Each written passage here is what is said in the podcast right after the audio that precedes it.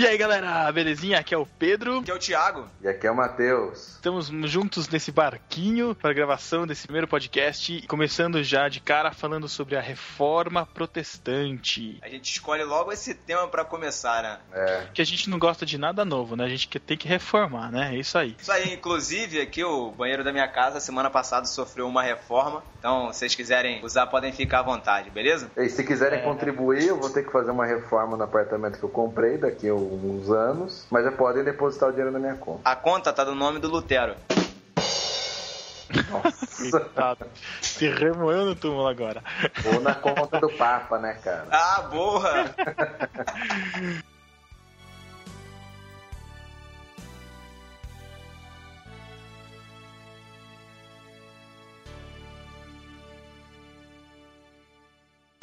Ei, você parece solitário, irmão. Não.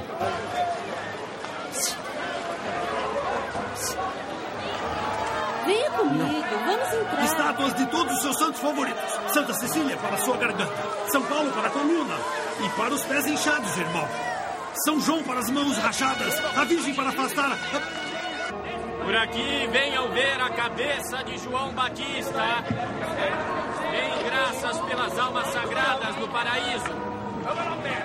Venham por aqui para encomendar uma missa para os mortos. Continuem andando, continuem em frente. Aqui, coloquem seu dinheiro na caixa. Roma é um circo. Um esgoto vivo. Compra-se de tudo: sexo, salvação. Tem bordéis só para clérigos. Como Leipzig, provavelmente. Uma igreja mostrava as 30 moedas que Judas recebeu. Quem as beijava ganhava 100 anos de indulgência. Você acha que é só Roma que existem relíquias assim? Mas falam até do Santo Padre, que ele ama o poder.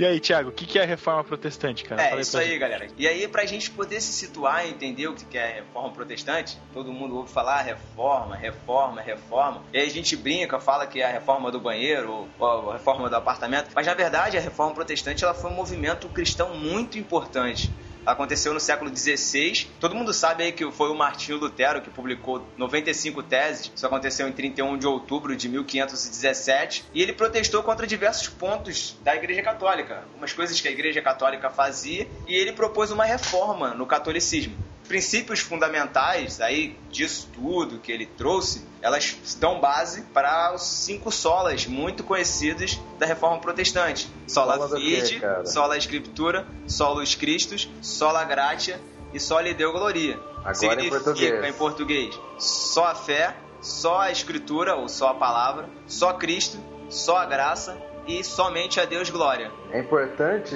lembrar que esses princípios, eles estão, deveriam pelo menos estar né, nas igrejas até hoje. Se a gente pegar as igrejas históricas, né, eles tentam pelo menos né, ser fiéis a, a esses princípios. A reforma protestante, ela foi um movimento não só de Lutero, mas de várias pessoas. Né?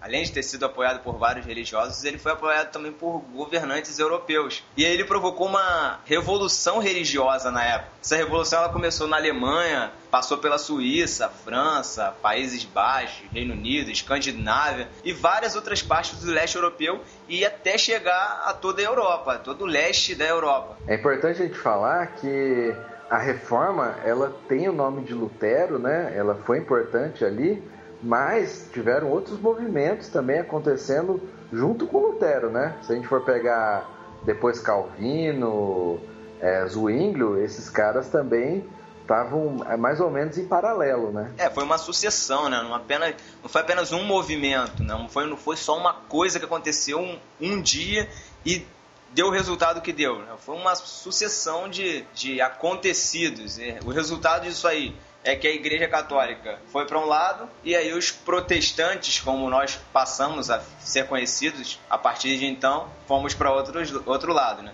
Só que é importante lembrar que esse movimento, como eu falei antes, ele não foi um movimento de só um dia. O Lutero foi lá, protestou e acabou. Não, ele já vinha acontecendo, não é isso? É, ele já vinha acontecendo com várias outras pessoas que se levantaram também contra esses pontos que estavam errados, né? E até porque essas, essas pessoas que se levantaram começaram a ter acesso às escrituras, porque o acesso à escritura ele era proibido nessa época, né? Era um pecado você pegar lá a Bíblia no latim da Igreja Católica e traduzir para a língua do seu país, né? E isso era uma forma de poder, né? Uma forma para controlar o que as pessoas pensavam na verdade, né? É, engraçado é que a Bíblia no original não foi escrita em latim, né, cara? É, é isso é que é engraçado. É. Eu, eu vejo assim que a Igreja Católica, ela historicamente foi contaminada por aquele ranço de Roma, né? Da sede de poder, de querer conquistar, de manter o poder e não perder por nada. E uma das formas que ela usava para isso era manter a Bíblia sob é, como alguns cristãos fazem hoje, mantém embaixo do braço, né? nesse, nesse aspecto aí, lembrado que, que Roma foi assim um dos últimos impérios que subsistiu, porque o Império Romano mesmo, né, que veio lá de, de muito tempo antes da Reforma, ele ruiu, né, ele acabou, mas a Igreja Católica continuou tendo um poder muito grande. Tanto é que Igreja e Estado nessa época aqui andavam juntos, né? Já andavam juntos há um bom tempo. Muito juntos, cara. Inclusive foi um dos motivos pelo qual a reforma aconteceu foi porque os governantes estavam muito incomodados com o que a igreja estava fazendo, né? É, eles estavam muito nervosinhos, muito bravinhos com a igreja católica, né? Porque o poder da igreja católica só era estabelecido com dinheiro que vinha dos impérios, né? Exatamente. E o que eles estavam fazendo com esse dinheiro do império é que estava incomodando todo mundo, né, cara? Gastando demais. Também a questão da igreja como liderança, né, cara? A liderança do Estado. Muitas questões ah, em relação ao celibato também, os padres rompendo a ordem do celibato, padres também que não estavam conseguindo fazer os, as cerimônias, né, as missas direito. Então o pessoal começou a ficar incomodado, cara. E justamente nessa época, que foi a época da, da Renascença, né, foi quando o pessoal começou a abrir o olho, como o Matheus já falou, e, e começou a prestar mais atenção nas coisas que estavam acontecendo, né, começou a... Por que que a leitura tem que ser em latim? Por que que eu não posso entender? Por que que tudo tem que ser assim, né? Por que que tudo é, é igreja, do jeito que a igreja manda? Será que eu não sou inteligente o suficiente para poder tomar minhas decisões? Não é, parece nada com hoje em dia, né? Tanto é que, se você pegar lá nessa época aí, quem executava, se você pegar a Inquisição, né, que depois que vai, vai surgir com força, quem executava era o Estado. A igreja falava assim: olha, não somos nós que estamos mandando o cara pra fogueira, é o Estado. Porque a igreja mandava no Estado, né? Falava: ó, tem que executar esse cara aí, porque ele tá ameaçando o império. Através é. da Santa Inquisição, né? Santa Inquisição, né, cara? Que de santa só tinha o nome, né?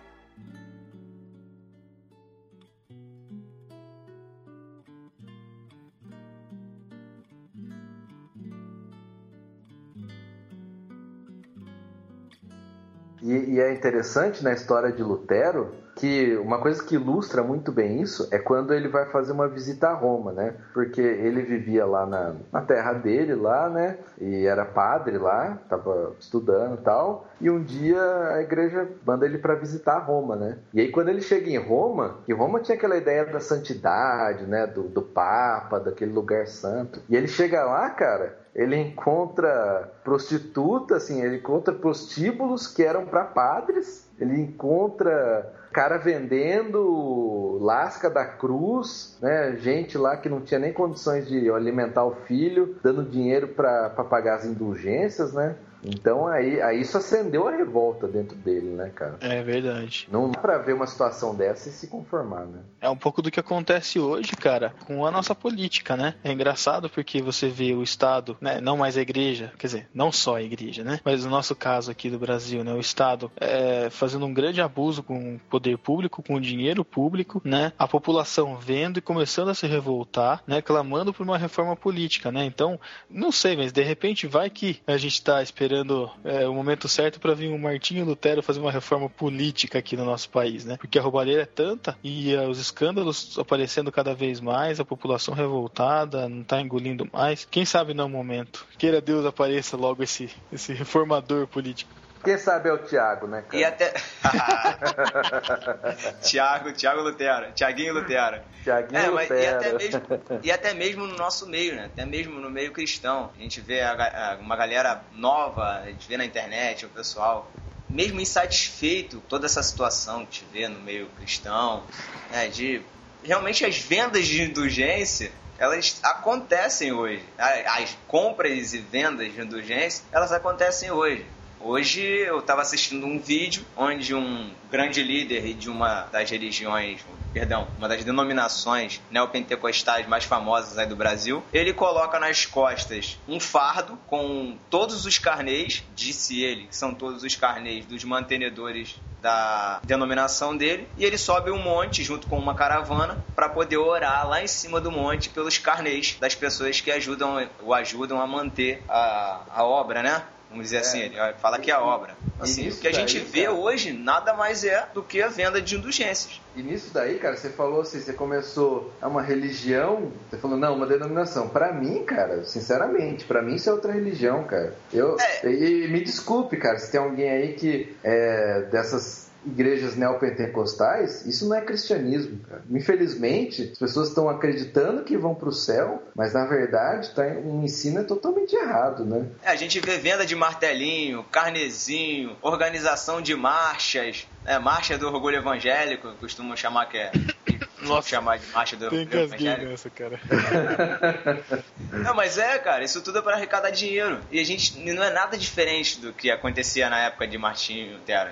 A gente não quer, assim como Lutero, que ele não, ele não queria separar a igreja, ele não queria dividir, ele não queria ter uma nova religião. Não é isso também que a gente quer. Mas infelizmente, cara, a grande maioria que significa evangélico hoje, o que passa na televisão, o que está atrelado na mídia, é, é isso daí, cara. É de, de indulgência de novo, né? E líderes que põem, impõem esse controle, né? Que não dá o conhecimento para a pessoa. Infelizmente, cara. E, e talvez tenha que surgir um rompimento, sim, com, com isso daí. Porque hoje, eu não sei quanto a vocês, mas quando vocês chegam para falar para alguém que não é cristão, qual que é a sua religião? Você fala assim, sou evangélico? Eu falo que sou cristão. Fala que sou cristão. Aí você tem que explicar, né? Sou cristão. Ah, mas onde você vai? Vou em tal lugar, né? Ah, mas pô, evangélico? Não, mas aí você tem que explicar. Não, mas pô, a gente não é assim. Esse que você vê na televisão não é o que a gente acredita, parará. Né? Você tem que ficar dando explicação, cara, porque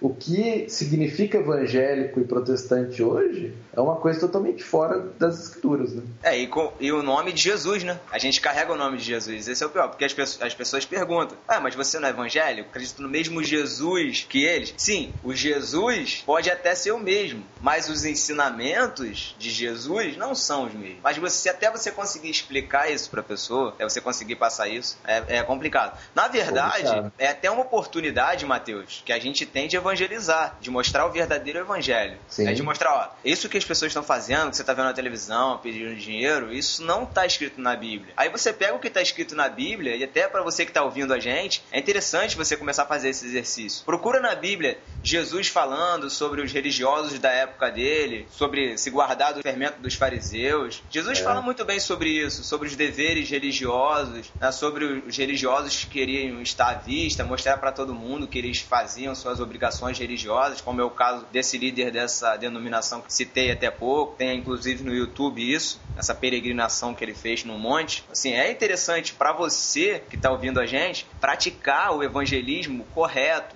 As outras denominações trazem informações erradas, evangelizam de forma errada, você vem com o evangelismo correto, embasado na Bíblia. E nós sabemos que a verdade ela liberta. Jesus fala isso.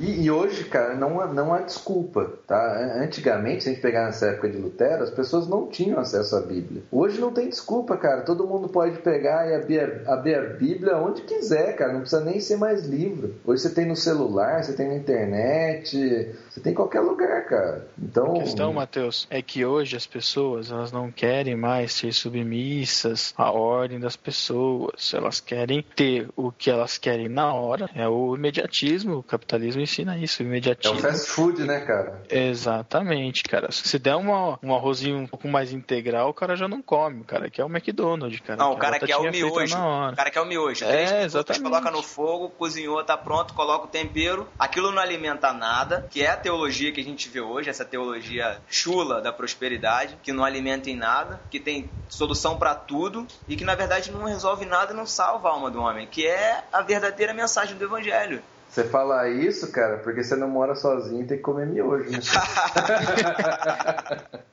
Eu vivo que é bom pra miojo, caramba. cara. Aquele de talharim, cara, é espetacular, cara. Esse é bom, hein, cara. Muito bom. Pessoal, muito... cuidado pra vocês não falarem a mesma coisa da teologia da prosperidade. Hein? Não, estamos falando de comida, cara, de comida. É, é, comida. Quer dizer, né? De uma categoria de massa que pode ser considerada uma comida. Né? É, é vendido é. na seção de alimentos do supermercado, né? É, cara. Mas é verdade, cara. Se for parar, eu tô brincando, né? Mas é, se o cara viver. Eu vivi muito tempo só disso, cara. E detonou, cara, meu estômago. Tudo isso, né, cara? Por tem quê? que ficar fazendo endoscopia, né? É, tem que fazer endoscopia. Porque é verdade, né, cara? Você viver comendo Mac, por exemplo, né, cara? McDonald's, pô, eu gosto, é bom pra caramba. Mas vai viver comendo isso daí, cara. Você vai destruir seu organismo, cara. Mas é bom pra caramba, né, cara? Se você vai lá, se o caixa demorar cinco minutos para te dar o lanche, já fica bravo, né, cara? Exatamente. É, igual na, é igualzinho nas igrejas hoje, né, cara? Se, se o cara for lá começar a ouvir uma pregação, que o cara começa a expor a Bíblia ali, o cara começa a desanimar, né, meu? Pô, tá demorando. Que Pedro falava, né, sobre o leite, né? Ah, vocês vivem, vocês só querem leite, até quando vocês vão ficar se alimentando só do leite materno? Vocês têm que comer um alimento mais sólido, mais conciso. É, como diria um, um pastor que eu conheço, tem que comer uma feijoada, né, cara? É isso aí. Feijoada gospel. Ai, Deus. É, mas, mas, mas precisa desse alimento sólido, né? Infelizmente, cara, os pastores não, não querem dar isso hoje, cara. E eu, eu conheço exemplos assim de pastores que até conhecem as escrituras, sabe? dão aula, tudo, mas chega na hora de pregar pro povo, prega o que o povo quer ouvir, cara. E, e, é exatamente, cara, o exemplo contrário de Jesus, porque se você pegar Jesus, ele ia lá, juntava multidão, beleza, dava pão, multiplicava pão, peixe, legal, a galera ficava feliz, barriga cheia. Aí depois ele começava a pregar. Pregava, pregava até o ponto que a galera começava a ir embora e falar: pô, esse discurso aí é pesado, hein, Jesus? Pô, isso aí que você tá falando, né? Pão da vida, que, que é isso, né, cara? A gente tá aqui veio comer aqui, né? Esse pão de verdade. Não quer saber de pão da vida. E é até o ponto que sobrava Jesus e os discípulos lá, né? E Jesus, em vez de falar assim, não, não, vamos ficar aqui, gente, falava para eles, não vocês querem ir embora também, pode ir, tá? Ah, e é importante também que Jesus não. Jesus também não tinha onde reclinar a cabeça, né? É, ele não tinha um lugar fixo, ele não acumulava riquezas, como a É. igreja católica da época da reforma fazia e como muitas igrejas hoje estão fazendo. Em vez de utilizar o dinheiro, a grana que recolhem nas ofertas ou nos ditos dízimos para evangelização, ajuda aos, aos necessitados, querem construir templos suntuosos que exatamente, como Pedro falou, o Papa da época estava querendo fazer, estava querendo construir a basílica. É, eu ouvi, cara, uma prega... vi no YouTube, vocês podem procurar aí, um pastor de, de uma dessas igrejas. Eu não vou falar o nome, mas vou falar bastante coisa para vocês saberem quem que é. é. Que ele falou assim: nós estamos construindo um templo de Salomão e aqueles que contribuírem vão ficar ricos. Olha isso, cara. Ele deu a palavra que vai ficar rico? Deu a palavra, vai ficar Ah, rico. então eu vou cara. contribuir. Tô precisando, Não, cara, né, cara? é, um, Mas- é um- é um absurdo, cara. Mas é engraçado, cara, que a gente fala, e só pra não ficar com a mão pesada sobre os, só sobre os neopentecostais e essa patota, como diz o Matheus, mas a gente também tem que tomar cuidado, cara, no nosso pouco capitalismo, no nosso pouco querer juntar riquezas também. A gente tem que tomar cuidado porque senão a gente acaba também de fazer em, em pequena escala uma questão de indulgência mesmo, sabe? A gente tem que tomar cuidado também de não buscar isso, somente isso do Senhor. A gente sabe que Deus ele derrama as bênçãos sobre nós, ele quer nos abençoar, ele quer nos dar vitória, mas que a nossa vida não seja, não gire em torno disso. Gire em torno de servir ao Senhor, É, gire e em torno a- de fazer a obra dele, e isso vai vir como consequência, não Exato. como objetivo final. Jesus- Buscar primeiro o reino de Deus, né, cara? Exato. Exato. E aí, essa passagem, Mateus, inclusive que você citou na palavra aí do Pedro, né, na fala do Pedro, é importante lembrar isso. Que Jesus vinha falando antes, se, é, se a gente for ler antes, Jesus vem falando o seguinte: vocês ficam preocupados com comer, beber e vestir. Mas aí ele fala assim, ó, peraí, tem as, as plantas, os animais, Deus cuida dos animais e das plantas, quanto mais vocês que são, são filhos. E aí ele dá a recomendação, que hoje eu já vi muita gente deturpar. Ele fala, buscai primeiro o reino de Deus e a sua justiça, e essas coisas vos serão acrescentadas. As pessoas hoje, a exegese do texto, a análise do texto que se faz, é a seguinte, é, buscai primeiro o reino de Deus e a sua justiça, e todas as coisas vos serão acrescentadas. Isso é totalmente diferente. Você está deturpando o texto. O texto é: vocês não podem ficar preocupados, não fiquem preocupados, porque a providência de Deus vai ser sobre vocês. O Pai de vocês, que sabe o que vocês precisam, vai dar tudo de acordo com o que vocês precisam, já que vocês estão buscando o reino de Deus e a justiça de Deus. E as pessoas querem dizer o seguinte: ah, eu vou buscar o reino de Deus, ou vamos colocar no português claro, eu vou dar o meu dízimo para a igreja e aí Deus vai me acrescentar tudo. Tá errado. É a famosa exegeg, né?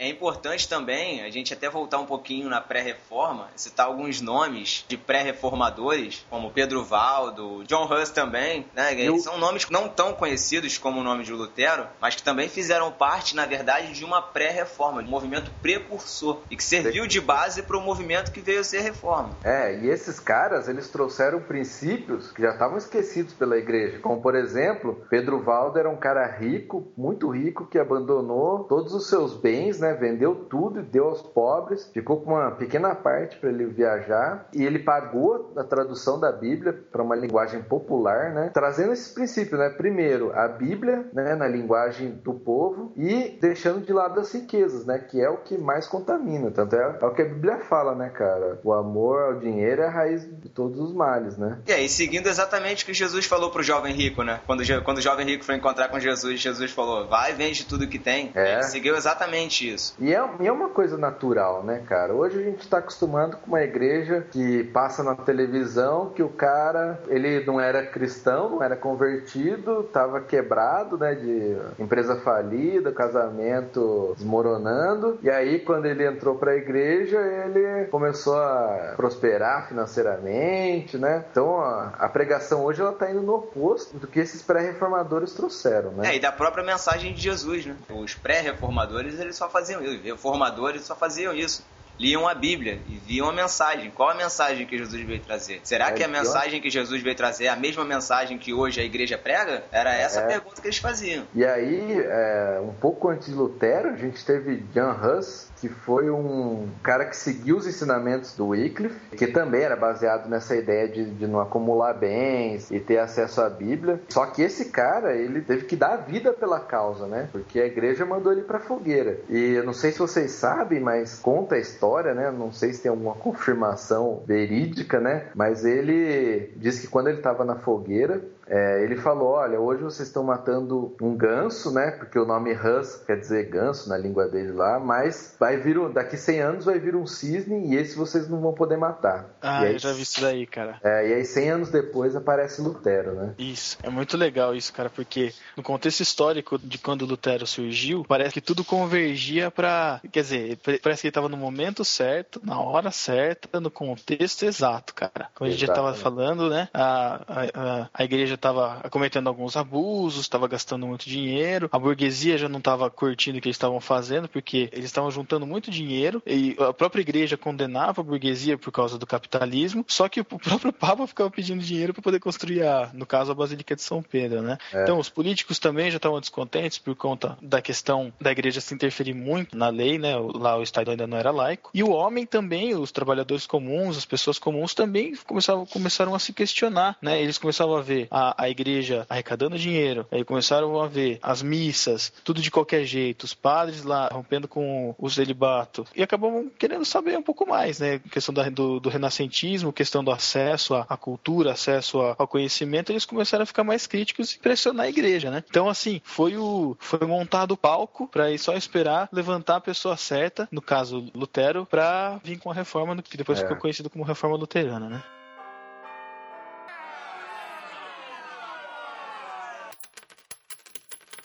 Então, pessoal, a gente falou da pré-reforma. E aí, como que aconteceu mesmo a reforma luterana? Como que isso ocorreu? O ápice da reforma aconteceu com as 95 teses, que na igreja de Wittenberg, Lutero afixou isso na porta da igreja e ele criticava nessa, nessas 95 teses vários pontos das doutrinas católicas da época. Dentre elas, tinha a venda de indulgências, que a gente já falou. Ele propunha a fundação do luteranismo. De acordo com Lutero, a salvação do homem ocorria pelos atos praticados em vida e também pela fé. Embora tenha sido contrário ao comércio, teve grande apoio dos reis e príncipes da época. E aí, é, nas teses dele, ele condenou o culto às imagens e revogou o celibato. O celibato, para quem não sabe, bom até a gente falar, que é o voto de castidade que os padres fazem de não casar. E ele foi convocado para poder desmentir essas 95 teses na chamada Dieta de Worms. Foi convocado pelo imperador Carlos V em 16 de abril de 1521 e ele não não só defendeu, como mostrou a necessidade da reforma na Igreja Católica. É, e isso é muito legal. Vou falar de novo do filme, tá? Porque tem essa cena no filme e eles colocam, assim, diante de Lutero, né, tudo que ele escreveu. Ah, porque esqueceu de falar uma coisa muito importante, cara. Que Lutero conseguiu fazer tudo isso. Por um lado, ele teve o apoio do governo, né, do, do Principado, a, contra Roma, e por outro lado, teve a invenção da imprensa por Gutenberg, né? Isso, e... foi um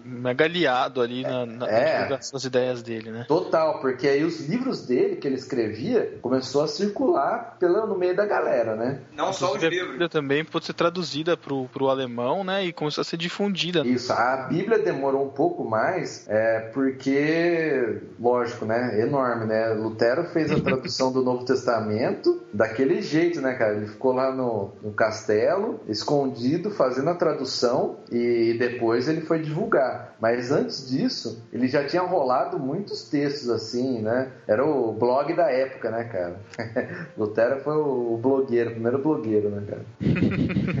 começou Mas... com as ideias subversivas lá e começou a divulgar, né? Mas ele não era publicitário, não, né?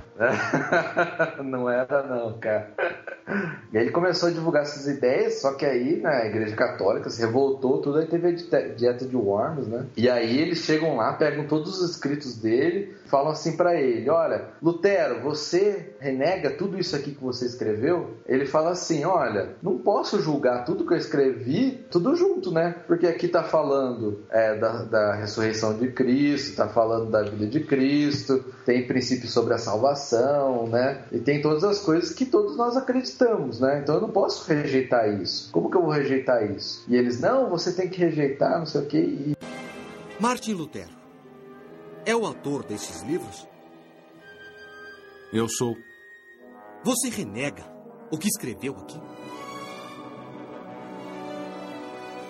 Não posso renegar minhas obras porque diferem entre si. Primeiro, há os livros em que descrevo a fé cristã e a vida. Tão simples que até meus inimigos admitiram sua utilidade. Renunciar a esses livros é impensável pois seria como renunciar às verdades cristãs. Ele não está aqui para discursar, apenas para responder. A segunda parte do meu trabalho enfoca a má doutrinação e o mau comportamento dos papas no passado e no presente. Não! Sim! Sim! Através das leis dos papas e doutrinações do homem, a consciência dos fiéis tem sido provocada e flagelada. Se eu renunciar a esses livros? Estarei apenas fortalecendo a tirania e abrindo não apenas as janelas, mas as portas do grande mal.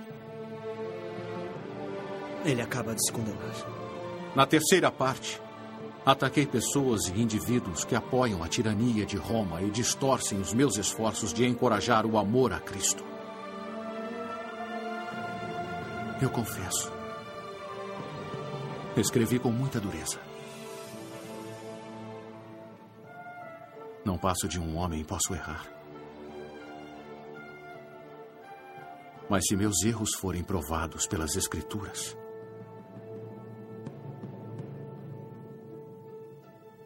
renegarei minha obra e jogarei meus livros no fogo.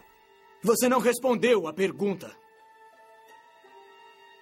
Você, Martim Lutero, não irá colocar em dúvida os termos que a Igreja Católica já julgou. Temas que já entraram em uso nos rituais e na observância. A fé que Cristo, o mais perfeito legislador, prega. A fé que os mártires fortaleceram com seu sangue.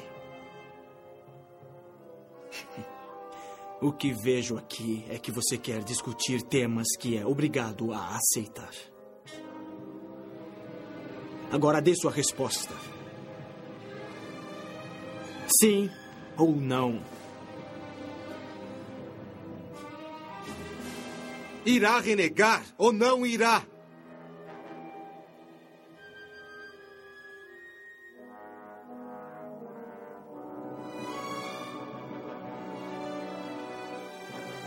Se Sua Majestade e os outros desejam uma simples resposta, eu respondo. A menos que eu seja convencido pelas Escrituras e pela razão simples, e não por papas e concílios que tantas e tantas vezes se contradisseram. Minha consciência permanece cativa à palavra de Deus. Ir contra a própria consciência não é certo e nem é são. Eu não posso. E não irei renegar. É minha decisão. Eu não tenho escolha. Deus me ampare. Resumindo, né, cara, ele falou: olha, o que eu tô falando tá dentro das escrituras. Se alguém falar que é o contrário, eu renego o que tá escrito, mas do contrário eu não posso negar minha consciência, né, cara? Você vê que era um cara corajoso, né? Pra falar esse tipo de coisa, enfrentando assim a igreja, cara, tem que ser muito corajoso. É, ele tava na frente dos cardeais, né, cara? Uma galera forte, assim, né, com bastante poder. Lembrando que o poder da igreja ia além da, apenas da igreja, né, cara? E já tinha sido gente morta antes, como John Hus, esses mesmos pecados, né, entre aspas, da igreja. É, e aí é atrás daquilo que você acredita mesmo, né, da sua fé, né? Ó, não, isso aqui tá na Bíblia e eu não tenho como negar algo que tá na Bíblia. Por mais que o Papa fale que tá errado, o que eu tô falando, É. mas tá na Bíblia e é isso, não tem como. É, a Bíblia é autoritativa, a Bíblia é a última palavra. E, e Lutero só foi salvo porque ele estava aliado com os príncipes, né? Alguns príncipes estavam aliados com ele e conseguiram esconder ele e aí ele fugiu aí do, do julgamento da igreja, né? É, só pra lembrar, foi salvo da igreja, tá, pessoal? A gente tá falando de salvação. Foi salvo da igreja. É, salvo da igreja, né? Olha, olha que frase, né, cara? Salvo da igreja, né? É verdade, hein? Polêmicos, mamilos. Total, total, total. Mamilos. Mamilos! Mamilos são muito polêmicos.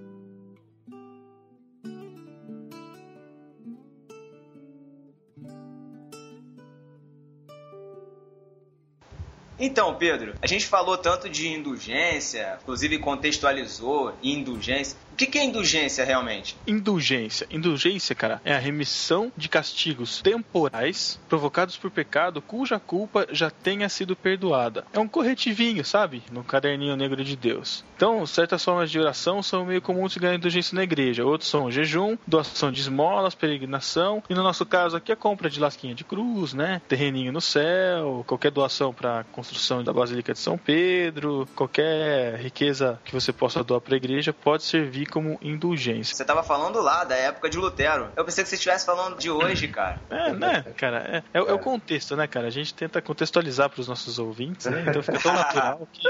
Só explicar assim como que funcionavam as indulgências lá naquela época. Inclusive, falar uma coisa aqui, acho que só eu que assisti inteiro, né? Porque. Mas acho que eu assisti inteiro o filme de Lutero. Acho legal demais que todo mundo assista. Porque lá vai mostrar exatamente como é que funcionava essa questão das indulgências. Que como é que era? O cara chegava lá, um padre, né? Chegava numa cidade com um negócio de dinheiro, né? Seria um gasofilácio lá dos caras, né? E aí ele começava a pregar e falava assim: Meu, olha, pessoal, vocês têm que depositar o dinheiro aqui, porque quando vocês depositam o dinheiro aqui, a alma daqueles que estão no purgatório vai para o céu. Vocês vão deixar o seu avô, a sua mãe, o seu pai queimando lá no, no inferno, no purgatório ali, esperando, enquanto você está com o seu dinheiro aí. payer Você tem que pôr aqui para a igreja. E mais do que isso, enquanto vocês estão vivendo aí nas suas casas, a catedral que a gente está construindo está caindo aos pedaços. As catedrais estão todas destruídas, porque vocês não estão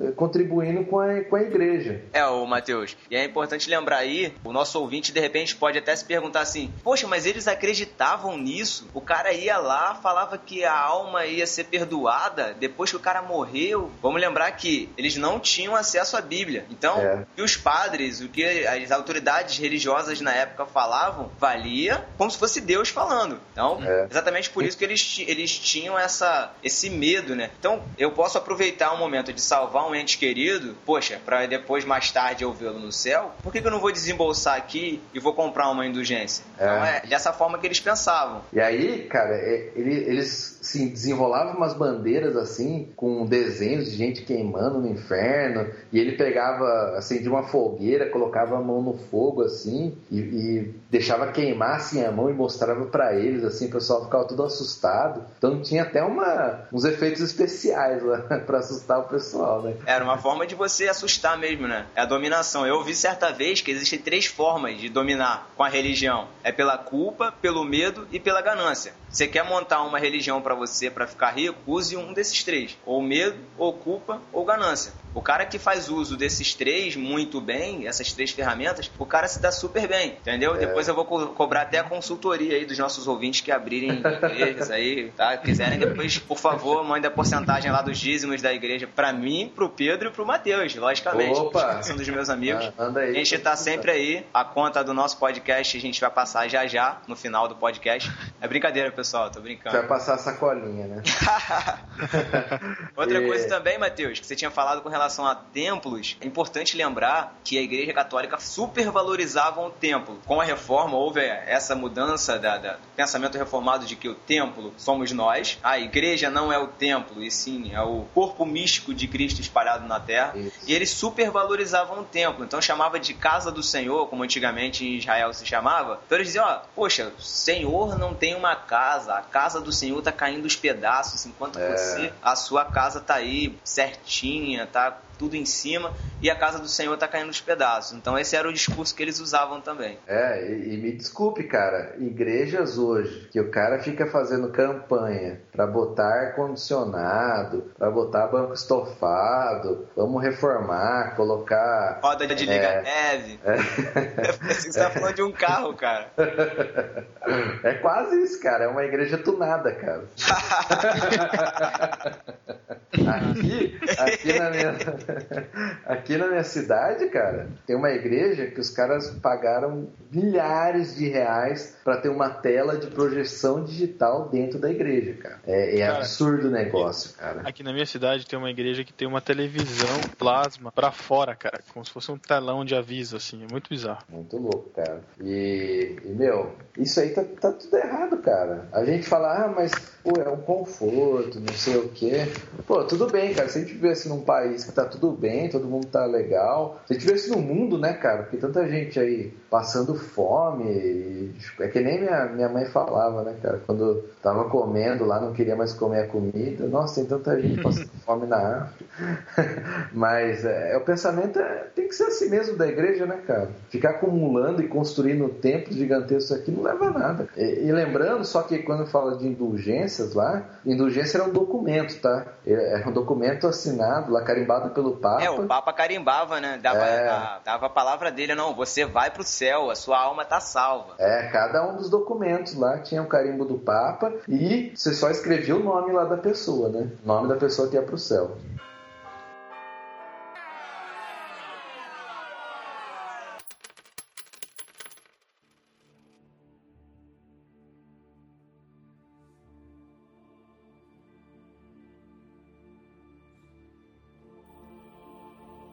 Com um desejo ardente de trazer a verdade à luz, as seguintes teses foram defendidas em Wittenberg sob a presidência do reverendo Frei Martinho Lutero, mestre de artes, mestre da Sagrada Teologia e professor oficial da mesma.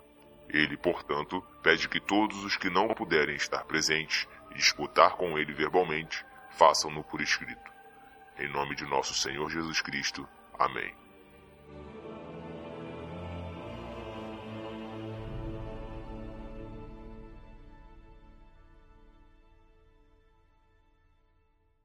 Então vamos lá, gente. Ó, eu vou começar pela terceira tese.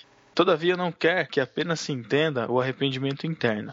O arrependimento interno nem mesmo é arrependimento quando não produz toda sorte de modificação da carne. Então aí, por que, que eu coloquei isso? Né? Porque, como a gente já discutiu bastante aqui falando da prosperidade, que a gente discute muito em relação à riqueza, a importância das riquezas, a questão da gente sempre querer a vitória, sempre querer buscar o nosso desejo, nosso objetivo, e a gente esquece dessa que é um dos fundamentos nossos da, da nossa teologia, que é o arrependimento. É engraçado quando ele fala que o arrependimento não é, que nem, nem mesmo é arrependimento quando não produz toda sorte de modificações da carne.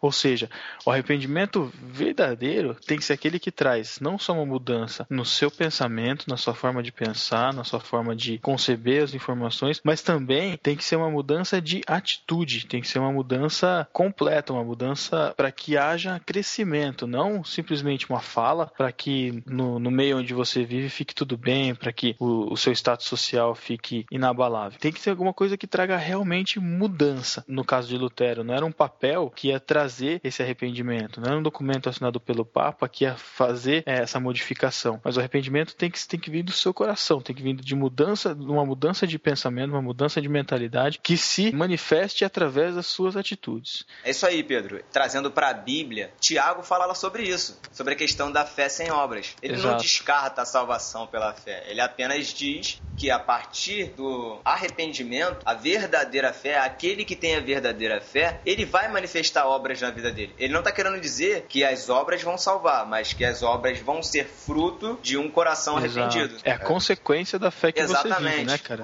Tem que ser a consequência da fé que você é. vive. Mas uma curiosidade nisso daí é que Lutero ele era um ferrenho defensor da graça, né, cara? Ele, uhum. ele viveu muito essa coisa de fazer obras, né? Tudo que a gente está falando de indulgências, né? Ele era contra fazer obras para alcançar a salvação. Então ele era totalmente a favor da graça. E tanto é que ele não aceitava muito o livro de a, a carta de Tiago, né? Ele tinha um pé é. atrás com a carta de Tiago, cara. Isso conta a história, né? Porque fala muito disso, né, das obras, né? Falando de teologia, teologicamente se discute a questão de Tiago contradizer as cartas de Paulo, mas em momento algum, né, se você for analisar, verificar o texto de Tiago, você não vai ver que ele diz que ele desmente Paulo. Pelo contrário, ele mostra para uma igreja que precisava, uma igreja que estava vivendo uma fé nominal que ela precisava realmente manifestar como fruto de um coração é, arrependido e convertido ao Senhor, os frutos. E, e realmente são os frutos, né, cara? É, é, e tá tudo ligado no contexto bíblico do Novo Testamento, que fala muito de quem é o cristão verdadeiro, ele vai produzir frutos, né? Isso é fato, né, cara? Mas, como eu já disse, né, Lutero, ele era um padre, ele estava saindo, né, daquele meio e aí ele estava descobrindo muitas coisas, né, Exato. né, cara? Então não Exato. dá pra gente falar, nossa, Lutero galera errou nisso, errou naquilo, né? Pô, tá, é, foi uma época difícil, né, cara?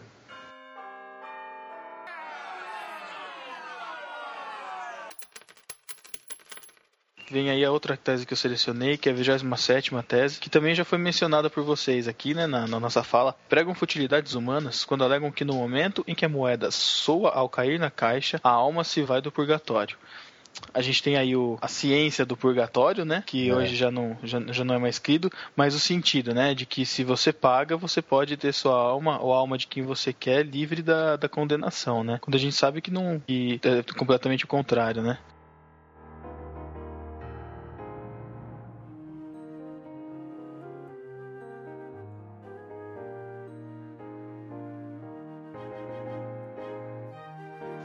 Octagésima sexta tese. Ó, oh, gostaram. Ó, oh, eu nem sabia como é que falava o 86. Você viu só, cara? Muito bem, meu jovem. Aí a gente pode discutir as duas juntas, se vocês quiserem. Que eu quero ler aqui, a octagésima sexta, vamos lá. Porque o Papa, cuja fortuna hoje é mais principesca do que a de qualquer credo, não prefere edificar a Catedral de São Pedro de seu próprio bolso, em vez de o fazer com o dinheiro de fiéis pobres. Polêmica. É, essa é pesada, hein, cara? Essa, essa pegou é pesada com o papo, hein, cara? É, depois da nossa edição do podcast, eu quero colocar uma figura na postagem falando exatamente disso. Não sei se vocês já viram essa figura, galera. É uma que mostra uma uma mega igreja, assim, escrito mega igreja, porque é mais importante construir um templo gigante do que alimentar as crianças famintas. Então, muito é polêmico, forte. muito forte, mas uma questão, é, assim, é importante, cara. É, como a gente já discutiu aqui, a, o templo, a construção, ela fica, né? Ela, quer dizer, ela, ela se vai, ela não, ela não é perene, ela não vai permanecer. O templo, quando fala na Bíblia, nós somos templos do Espírito Santo, né? Quando dois ou três estiverem reunidos, ali, ali está o Senhor. Então, a construção, ela tem que ser um auxílio, mas não o objetivo nosso de adoração. E a gente tem que tomar muito cuidado com isso, muito, é, principalmente igrejas que começam a, a construção, igrejas pequenas que visam construir obras. No caso, eu tô falando no caso de construção de igrejas mesmo, né? De fixar os olhos para a construção e esquecer do Deus aquele que a gente está servindo e cujo Deus também vai ser melhor servido numa estrutura melhor, onde a gente pode oferecer serviços melhores à comunidade, tudo visando o crescimento do, do reino, né? E a gente fala tanto da Igreja Católica católica ou dos católicos com relação à adoração aos santos, mas na verdade, às, às vezes a gente vê os cristãos evangélicos fazendo adoração ao templo, fazendo adoração a homens, a líderes. Isso não passa de idolatria. É, idolatria, Exato. cara. Ministros de louvor aí, né? CDs, pastores, pastores da televisão, né? É, é uma idolatria, cara. E tudo é, que é idolatria ocupa o lugar de Deus, né? Exatamente. Isso, isso não, não, nem só questão de adoração a líderes, adoração, mas o simples fato de eu dar muito valor ao meu trabalho, eu já estou deixando de lado o, a, o senhorio de Deus para colocar no, no lugar dele o senhorio do meu trabalho.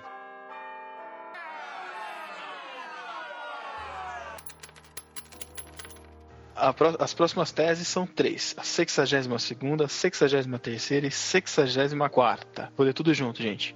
O tesouro verdadeiro da igreja é o Santíssimo Evangelho da glória e da graça de Deus. Esse tesouro, porém, é muito desprezado e odiado, porquanto faz com que os primeiros sejam os últimos. Enquanto isso, o tesouro das indulgências é sabiamente o mais apreciado, porquanto faz com que os últimos sejam os primeiros. Então aí, mais uma vez, né? A, o evangelho nos colocando no, no, no, nosso, nosso cantinho que, que nos é devido, é. colocando nossa posição ali, em contraponto com as indulgências, fazendo com que se a gente compra, se a gente tem o poder, se a gente pode, a gente vai conseguir conquistar, a gente vai conseguir ter o lugar, a gente vai ter o nosso lugarzinho no céu. É, como diz o, como disse o Mateus aí na, na construção dessa igreja, a gente vai ser próspero se a gente colaborar. É, e, e até uma questão assim, que também é polêmica, né? né? Questão de dízimo, oferta, não vou nem entrar nisso porque é até mais tenso. Mas, querendo ou não, cara, é, quando a gente acredita que a gente está tá dando a nossa parte, estou cumprindo a minha parte, dando é, meu dinheiro aqui todo mês, quer dizer que as coisas têm que acontecer tudo bem para mim, né? É, é, uma forma também, né, de estar tá com fazendo uma barganha, né, uma troca, né? E, é, exatamente. E, e, aí a gente tá fora, né, cara, do, do, nosso lugar, né? A gente tem que pensar o contrário, falar, eu não sou digno de nada. Se eu tenho a salvação hoje, é por pura misericórdia e graça de Deus. Então, tudo exatamente. que eu fizer para Deus, nada vai ser suficiente, cara. Se eu pegar todos os meus bens, pegar meu carro, pegar tudo que eu tenho aqui e vender e dar para o evangelho, né, para divulgação do evangelho, isso não é suficiente para pagar a dívida que eu tenho com Deus, né, cara? E ao mesmo tempo, quando se fizer isso, é importante que a pessoa entenda que ela não tem que aguardar nada de volta. Porque é. o que se prega, o que a educação que se tem na igreja é essa, é que eu vou contribuir e que Deus vai dar em dobro. Deus vai é. dar e você pode acreditar que você vai dar e que Deus vai dar em dobro. E aí a pessoa não recebe. E aí o que acontece? Frustrado. E aí o que é. acontece? A pessoa sai da igreja. Exatamente. É. Em vez da gente entender, em vez de a gente mostrar o papel social daquela contribuição, qual é o papel, por que, que a gente, por que, que a gente precisa contribuir, beleza. É, algumas pessoas acreditam em oferta, outras acreditam que o dízimo é obrigatório. A gente não vai entrar nisso aqui. A gente está entrando no mérito de contribuição. Por que, que eu contribuo? Porque eu estou numa igreja. Vamos voltar lá para Atos, quando dizia que ninguém tinha nada mais que o outro, eles compartilhavam tudo. Então quem tinha 100 dividia com quem tem um e cada um ficava com 50, é isso. É. Entendeu? A gente fica tentando barganhar com Deus, comprar Deus, e a gente esquece que as contribuições que a gente faz é exatamente para dividir aquilo que Deus me deu. Se eu sei é. que aquilo que eu tenho não é meu, eu dou graças a Deus. Se eu dei graças a Deus, eu reconheço que não é meu, então eu reparto. Que era exatamente é. o que Jesus fazia. Jesus não fez isso na multiplicação de pães? Deu graças. Deu graças. Depois que ele deu graça, ele fez o quê? Repartiu, terminou, todo mundo comeu, todo mundo se saciou. O que, que sobrou? Doze cestos de pães. Mais de pães inteiros? Não, pães repartidos. Exato, é isso, cara. Eram pães repartidos, não eram pães inteiros. Ou seja, a tônica de contribuição para a igreja é repartir. É todo mundo é. ter igual. Só que a educação não é essa. A educação, é. eu dou o dízimo para que venha de volta para mim e não para é. meu irmão. E, e pasmem, pasmem. Não são apenas 10% que são de Deus, tá? Se vocês estão ouvindo falar isso aí por aí, não é 10 que você devolve para Deus. Se você é cristão, tudo que você tem é de Deus. Se você dá os 10% e o resto você gasta com consumismo, com coisas fúteis, você tá em pecado, cara. Olha as cabeças explodindo aí, hein? Polêmica.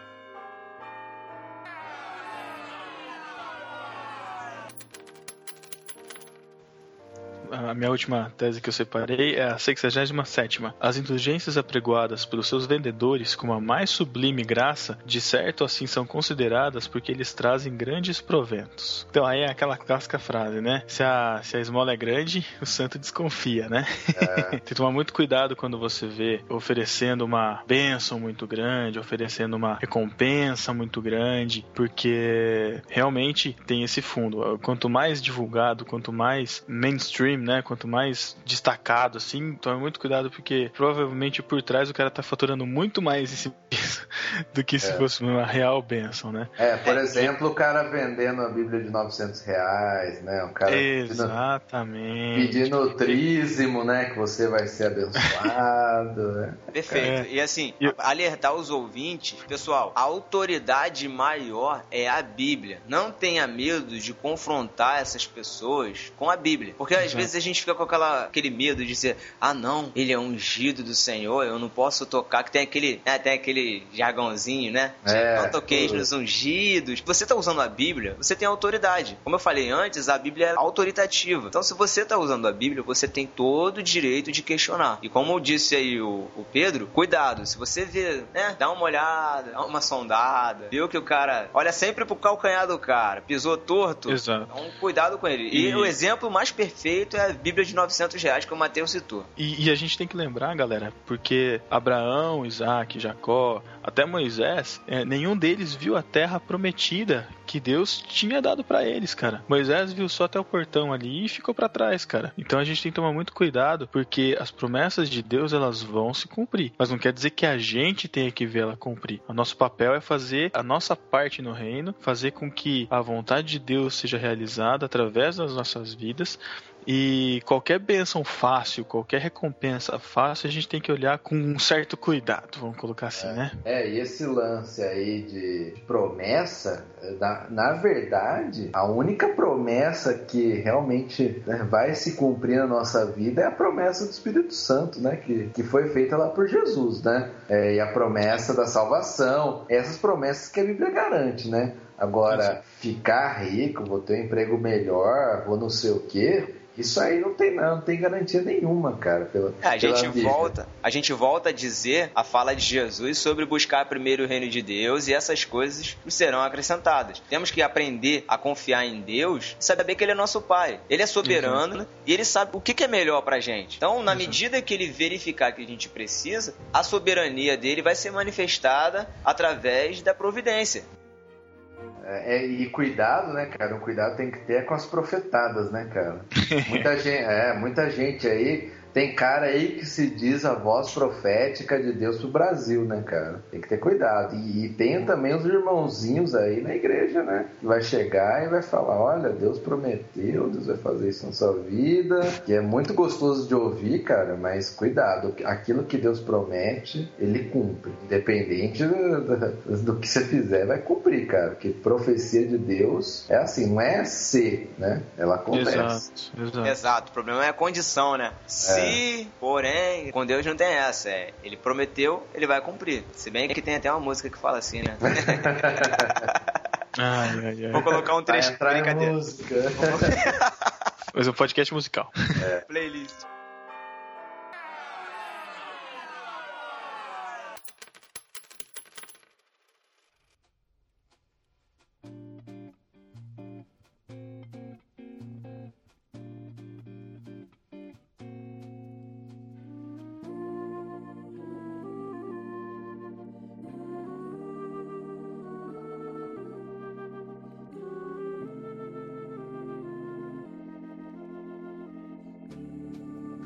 É uma tese aqui que eu separei, a 36, que diz assim: Todo e qualquer cristão que se arrepende verdadeiramente dos seus pecados sente pesar por ter pecado. Tem pleno perdão da pena e da dívida. Perdão esse que lhe pertence mesmo sem breve de indulgência.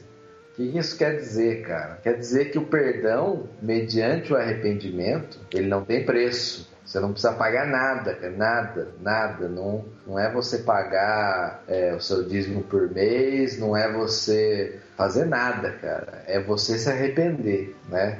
Isso é o que essa tese falava, né? Porque lá estavam realmente comprando perdão. Né? Aqui tem outros nomes, né? Pra gente vai vir, com- vir com outros nomes, né? Mas é, tem que ter cuidado. É lógico, a gente também não tá falando que você não tem que fazer nada, né? cara? É, aí é um, é um outro lado perigoso, né? Mateus, a gente vai voltar lá no assunto de Tiago, que nós discutimos mais, mais cedo. Verdadeira fé, ela é manifestada através das obras. Isso. Aquele que é salvo, ele vai manifestar automaticamente, através das obras, a salvação dele. Não que ele vai ser salvo pelas obras que ele faça, mas que a fé verdadeira, ela gera É isso, é simples de entender, não tem complicação. E aí, É. em cima disso que você tá falando, falando sobre, sobre, ah, você vai, se você pagar, você vai conquistar, eu achei aqui no site de uma grande denominação neopentecostal, né, que eu também não vou dizer o nome, mas que a gente pode até citar características para vocês saberem qual é, né? Abrange o universo inteiro, né?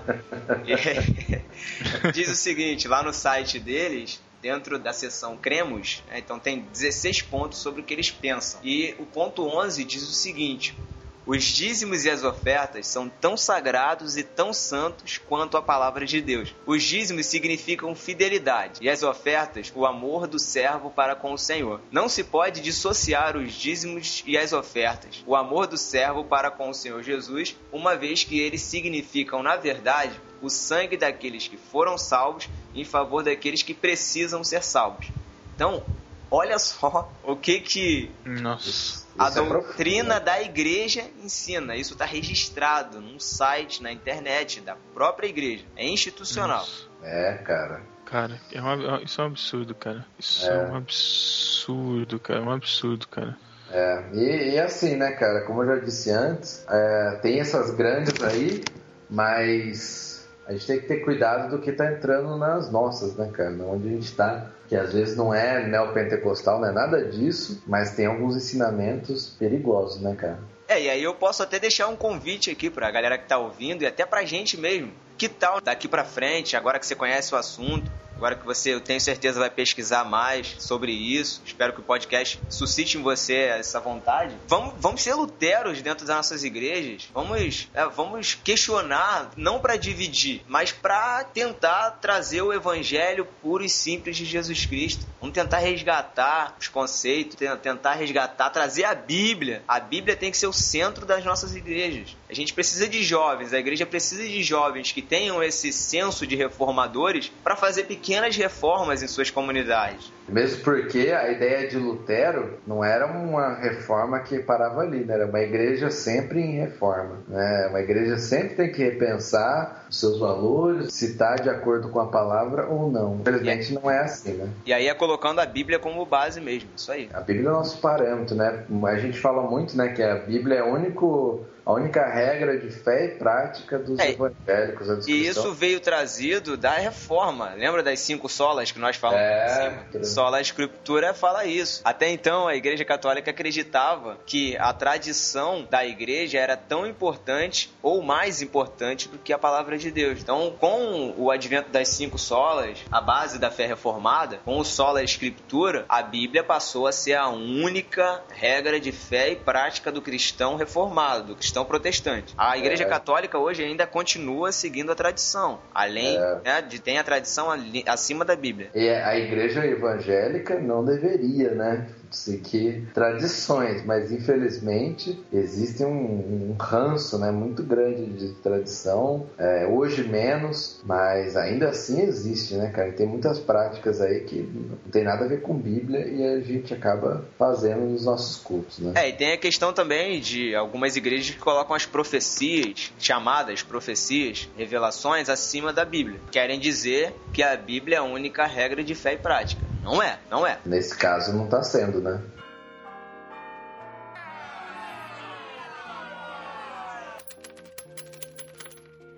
outra tese que eu separei aqui, a 45, uhum. que diz assim: deve-se ensinar aos cristãos que aquele que vê o seu próximo padecer necessidade e, a despeito disso, gasta dinheiro com indulgências, não adquire indulgências do Papa, mas provoca a ira de Deus. Cara, isso aqui para mim é muito sério, cara. Porque traduzindo assim pra gente hoje, né? Se a gente tá lá contribuindo ali na igreja todo mês e tem um cara aqui do nosso lado que tá passando fome, cara, que não tem onde morar. Eu vou deixar de ajudar o cara para ter que dar o meu dízimo na igreja, né? Vamos supor. Vamos supor. E sabendo que a igreja tá lá construindo, construindo, construindo, né? Pô, cara, isso é, isso é gravíssimo. Ou cara. que a igreja tá comprando banco estofado. É, que a igreja tá comprando banco é, estofado. Cara, eu acho, eu acho assim, né? nada contra o conforto na igreja, mas eu acho que se alguém tá passando necessidade, cara, isso deve ser a prioridade. Buscar é, né? primeiro o reino de Deus Exatamente. e a sua justiça. É por isso que é. eu acho que a, a, a, igreja tem uma função social muito grande, cara, sabe? De, de mudança na, no contexto onde ela está inserida, seja social, seja espiritual mesmo dos irmãos da igreja, mas também social em relação ao bairro, em relação à cidade. A questão da igreja é relevante, né, cara? A gente tem que se esforçar para isso. Em vez de crescer para dentro, né? A gente tá acostumado a dizer que tem que crescer para fora, cara. É, uma coisa que até, não sei se o Ed René que fala, ou o Que é um pensamento, né? Fala, se a, se a nossa igreja hoje, né, sumisse ali do bairro, né, desaparecesse, é. será que as pessoas iam sentir falta, né? É, e tá, tá dentro da missão integral, né? É, dentro da missão integral. É, Evangelho todo pro homem todo. E isso é importantíssimo, né, cara? Não é nem defendendo teologia X ou Y, né? Porque tem gente que não gosta de teologia. Mas, cara, isso é o que tá na Bíblia, não, não a teologia da missão integral, mas você tem que ajudar o próximo, né? E, uhum. e a gente pega aquele trecho, né, que Jesus fala quando chegam, né, falando do julgamento, né? No fim dos tempos, que vão chegar, né, lá diante de Deus, diante de Cristo, né? E vai chegar diante dele e falar: Olha, em teu nome expulsei demônio, em teu nome fiz tantas coisas, né? Preguei, profetizei, né? E ele vai falar: Olha, parte de mim, vocês que praticam iniquidade, né? E vai falar para aqueles que, quando eu tive fome, me deram de comer, quando eu tive sede, me deram de beber, quando eu tive nu, me vestiram. Esses, né? Vocês são bem-vindos, né? Vocês são filhos do meu pai, porque tudo isso que vocês fizeram para um, uma pessoa, vocês fizeram para mim, né, cara? É, e tem a própria passagem do bom samaritano também também, né? Bom E samaritano. aquilo ali, as pessoas às vezes interpretam de forma alegórica, mas aquilo ali Jesus estava respondendo a uma questão sobre quem é o meu próximo. E aí ele É. vai e conta aquela história. E a gente É. tem que entender de forma literal. Quem é o meu próximo? Preciso ter essa, essa vontade, né? Se eu vejo alguém padecer do meu lado e, e não me sentir, pelo menos, sentir mal por ver essa pessoa padecendo do meu lado, eu tenho alguma coisa errada com o meu cristianismo, cara. Preciso rever É. o cristianismo.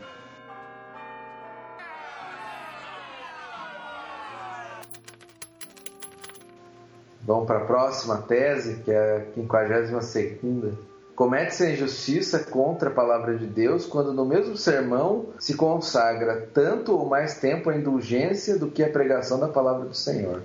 Cara, essa daqui também, né, cara? Não- nem falando só de indulgência, né? Mas pregação pra mim, que o cara fica com mais tempo contando piada do que falando da Bíblia, cara. Ou então pedindo muito. dinheiro, como é o caso de algumas igrejas. Ou então pedindo dinheiro. Eu acho que aí ele fala da questão de dinheiro, mas nem, nem tanto a questão de dinheiro, né, cara? Mas o culto que se faz um, entretenimento, né, cara? Um show, assim, à parte mesmo, literalmente. Não só falando questão de louvor, né? Porque normalmente o louvor é que é o mais atacado nessa hora, né? Também tem, entre aspas, a sua culpa, né? Aham. Mas é o culto que não se vincula na palavra, né, cara? A palavra é importante, cara. E isso a gente vê Importante. muito em, em, tele, em televangelismo, né, cara? A questão da, da petição mesmo de dinheiro, como o Thiago já falou aí. Mas pra gente ver isso no nosso culto, né, cara? A palavra do Senhor, seja cantada, seja teatralizada, enfim, mas tem que ser a palavra. É, e a gente vê aquele culto de duas horas, uma hora e meia, onde a palavra só tem dez minutos. E assim mesmo é, É. uma palavra totalmente superficial. Ponto importantíssimo da reforma, né? Que aliás trouxe de volta, né, ao centro do culto para a pregação, né, cara? Isso aí. Anunciação do evangelho.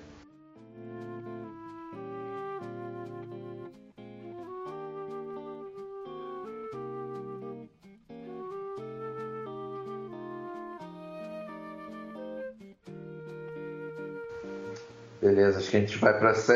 É, essa aqui eu não sei falar, cara. 71. Septuagésima. Septuagésima Septuagésima primeira, que bonito. Aquele, porém, que se insurgir contra as palavras insolentes e arrogantes dos apregoadores de indulgências, seja abençoado. Essa daqui, cara, você pega assim para aquele seu pastor que fala que você tá falando contra o ungido do Senhor cola na cara dele, cara.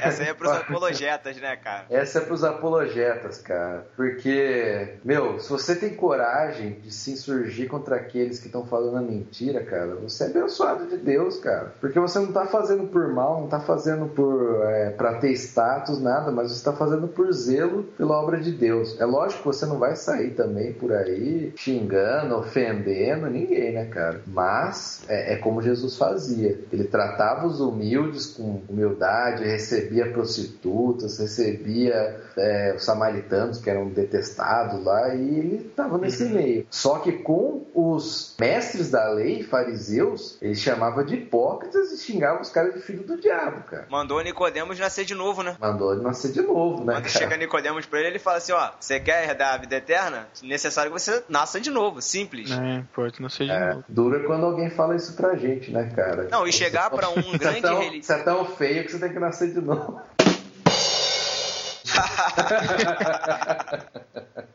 Mas chegar pra um religioso, cara, um cara que, vamos dizer, tá a vida toda na igreja, né, se acha realmente um cristão verdadeiro, e você chegar pro cara e desmentir ele, falar que ele precisa nascer de novo e encontrar com a graça, não é fácil não. É, você Só tem lembrar. Que estar com a autoridade ali de Deus mesmo. Exatamente, né, exatamente. Entra E aí eu- a nossa consagração pessoal, né, cara? É, e é o que o Matheus falou, cara. Você tem que ir, lógico, sempre com muito respeito, com muito amor, porque senão a gente acaba levando a coisa as- muitas vezes pro lado pessoal e também É. a- acaba virando que nem o movimento troll da internet, né? Que você acaba alimentando É. uma coisa que, que não vai servir pra edificação, né, cara? Assim, se você orar e sentir realmente no coração, e a gente trazendo pra prática mesmo, pros nossos ouvintes aí que de repente gente tem suas igrejas, veem essa necessidade de suas igrejas, ora, fala com Deus, pede orientação a Deus, ele vai te dar orientação e vai te ajudar nisso. Então, assim, que a gente precisa falar, a gente precisa, isso é certo, é, é fato. Agora, tem que ter um jeitinho para falar, você não vai chegar botando a mão na cara, no dedo na cara, é, é respeitando, porque a pessoa que tá à frente, ela é uma autoridade, certo? Então você é. precisa ter respeito com aquela, no mínimo, respeito com aquela pessoa. Se você falou, a pessoa não acatou, disse que você tá errado, aí você, ora de novo, pede orientação a Deus e vê o que você vai fazer. Eu não vou dizer que você tem que fazer, não.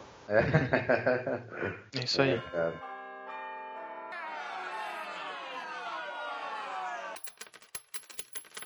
que Lutero dá um exemplo, né? Ele fala: por que o Papa não tira de uma só vez todas as almas do purgatório, movido por santíssima caridade e em face da mais premente necessidade das almas, que seria justíssimo motivo para tanto, quando em troca de vil dinheiro para a construção da Catedral de São Pedro, livram um sem número de almas logo por motivo bastante insignificante? Quer dizer, né, cara, o que ele está falando aqui é que assim, ah, se o Papa tem esse poder de tirar as almas do purgatório, por que, que ele não faz isso por bondade, né? Por, por caridade, tá né? Fazendo por que, que ele tem... É, por que, que ele está fazendo por dinheiro, né? É, é essa a questão. É, e aí, entrando assim no, pra gente, né? Meu, se a gente tem a possibilidade de fazer o bem, a gente tem que fazer por uma obra, né? Realmente que manifeste a graça de Deus na nossa vida, e não por. Exato. Não trocando por nada, né? É o que a gente já falou, né? De dízimo, não sei o quê. Mas, por exemplo, eu já vi em igreja que o irmão lá tá precisando de cesta básica, mas fala assim, ó, só vou te dar a cesta se você vier aqui todo domingo, né? Então, é, né, triste, cara, isso é uma barganha muito triste, né, cara? Ou você dá ou você não dá, né? Agora fazer isso daí, meu, putz, é um absurdo, né, cara? Não, Completamente. Então a lição pra gente é essa, né, cara? Não fazer nada, é aquilo lá, não fazer nada esperando uma coisa em troca, né? Você faz é. porque você recebeu a graça de Deus. E também não fazer para que sirva de agrado, para que eu fique bem na fita com outras pessoas, para que eu é... seja eu sou proeminente, ganho destaque, porque tem muito isso também, né, cara, dentro da igreja e tem que tomar cuidado também, né? É. Toda glória, toda honra deve ser pro Senhor. É, só lhe deu glória, né, cara? Exatamente. Aí. É.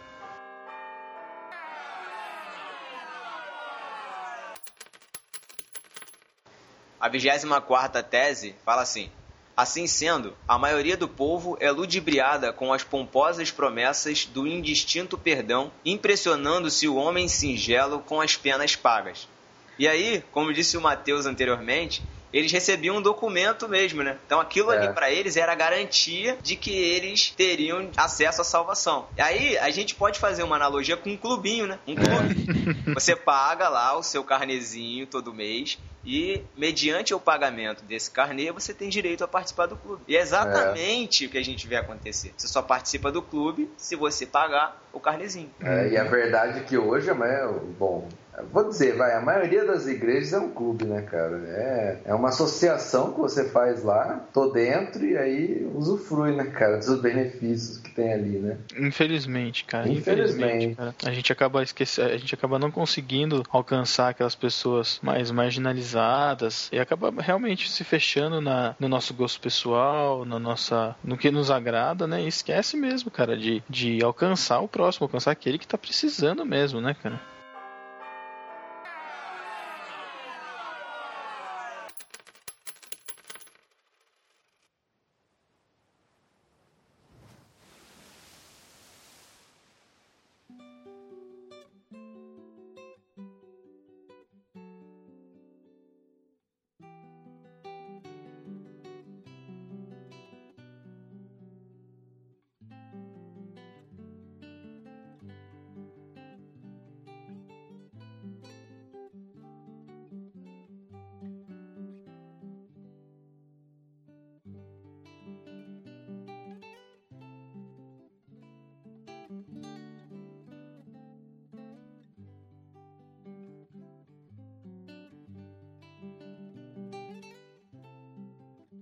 A 32 tese diz assim: irão para o diabo, juntamente com seus mestres, aqueles que julgam obter certeza de sua salvação mediante breves de indulgência. Pá! Essa daí assim, é tapa na cara, né? Essa aqui é na cara mesmo. Tapa na cara. E a gente acabou de ler no site lá daquela igreja lá do, né? Do universo, né? Do universo. Aquela igreja. O cara comparar, né? Bota, colocar os dízimos e as ofertas. Comparar, tem o mesmo peso que a Bíblia, assim. É, é grave, cara. Complicado.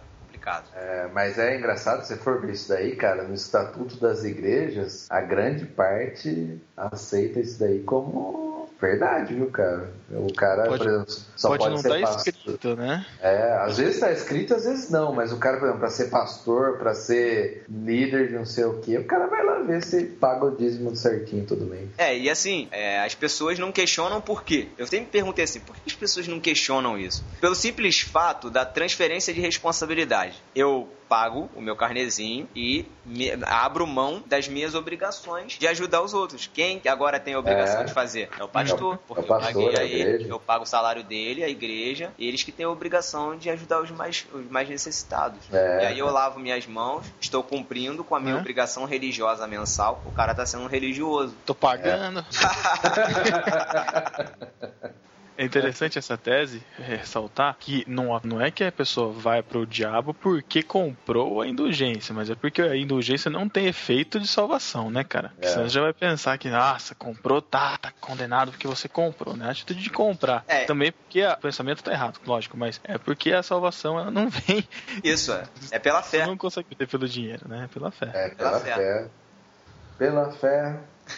Tem músicas, né, cara? Ah, temos um ministro de louvor aqui em nosso meio, cara.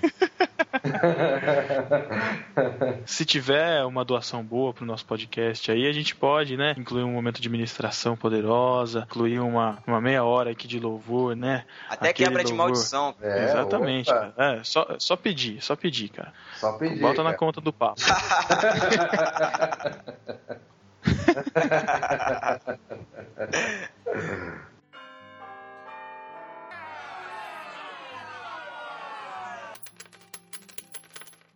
A quinquagésima tese diz o seguinte: Esperar ser salvo mediante breves de indulgência é vaidade e mentira, mesmo se o comissário de indulgências, mesmo se o próprio Papa oferecesse sua alma como garantia. Não adianta É. se garantir no líder, não adianta. A É. salvação, ela, ele defendia isso, né? A salvação é mediante a fé e nada mais. A indulgência não tem poder em si nenhum de te livrar do inferno. É até importante ressaltar, acho que uma coisa um pouco al- além da salvação, mas falar que quando a gente confia nos nossos líderes assim, né, um pouco diferente de- do que tu tá falando aí, mas a gente tem muito cuidado em aceitar os nossos líderes como exemplos máximos e completos de fé e de prática cristã, né, cara? E não tô falando só das igrejas neopentecostais, que a gente condena muito, né, de, de igrejas que não têm uma teologia firme, mas de qualquer líder, cara, porque qualquer um deles, assim como nós, estamos sujeitos a pecar, estamos sujeitos a cair, e a gente tem que tomar muito cuidado para que a gente realmente confie na salvação do Senhor e no exemplo de Cristo, cara, que foi o único que veio para que veio e que não pecou.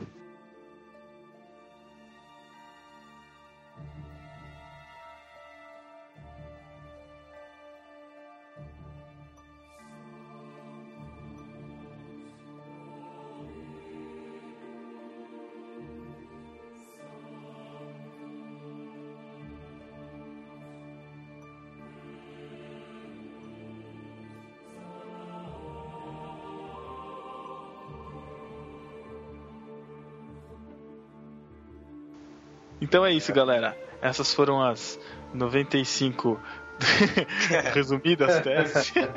um resumão do resumão, embora tenha ficado um pouco comprido aí. Mas é, comentem. Espero que tenham gostado do nosso trabalho. Se falamos alguma coisa errada, com certeza falamos. Ou então, como costumam dizer né, aquelas pessoas, desculpa qualquer coisa. Pô, acaba assim. Desculpa qualquer coisa, galera. Sobe a música. Ei.